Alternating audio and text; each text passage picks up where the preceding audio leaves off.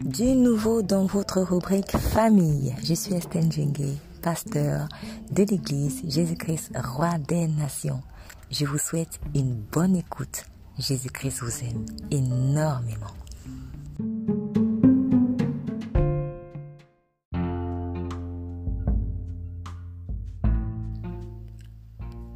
Faites-lui confiance par Estelle.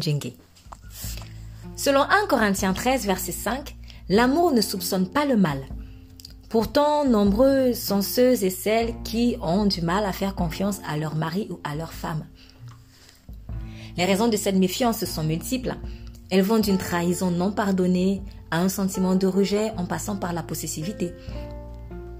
Il arrive aussi malheureusement que ce soit les trois à la fois.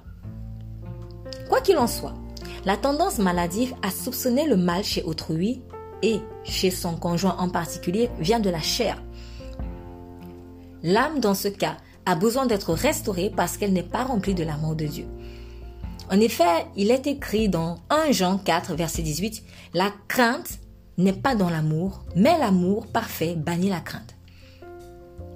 Lorsque vous craignez donc constamment d'être trompé ou trahi d'une façon quelconque par votre femme ou votre mari, cela signifie que vous n'êtes pas parfait dans l'amour.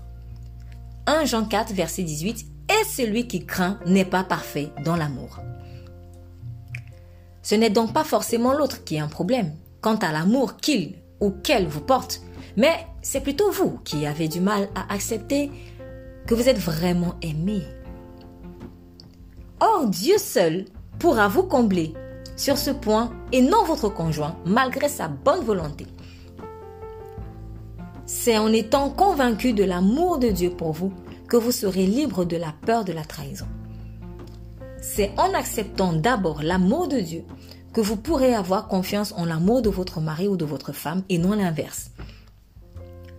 L'amour de Dieu vous donnera aussi la force de faire à nouveau confiance si éventuellement vous avez été trahi par le passé.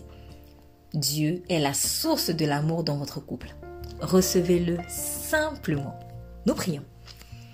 Père céleste, je reçois ton amour et ta paix aujourd'hui.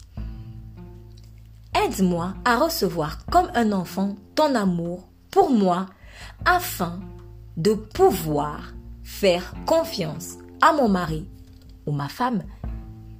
Au nom de Jésus-Christ, je prie. Amen. Vous êtes bénis.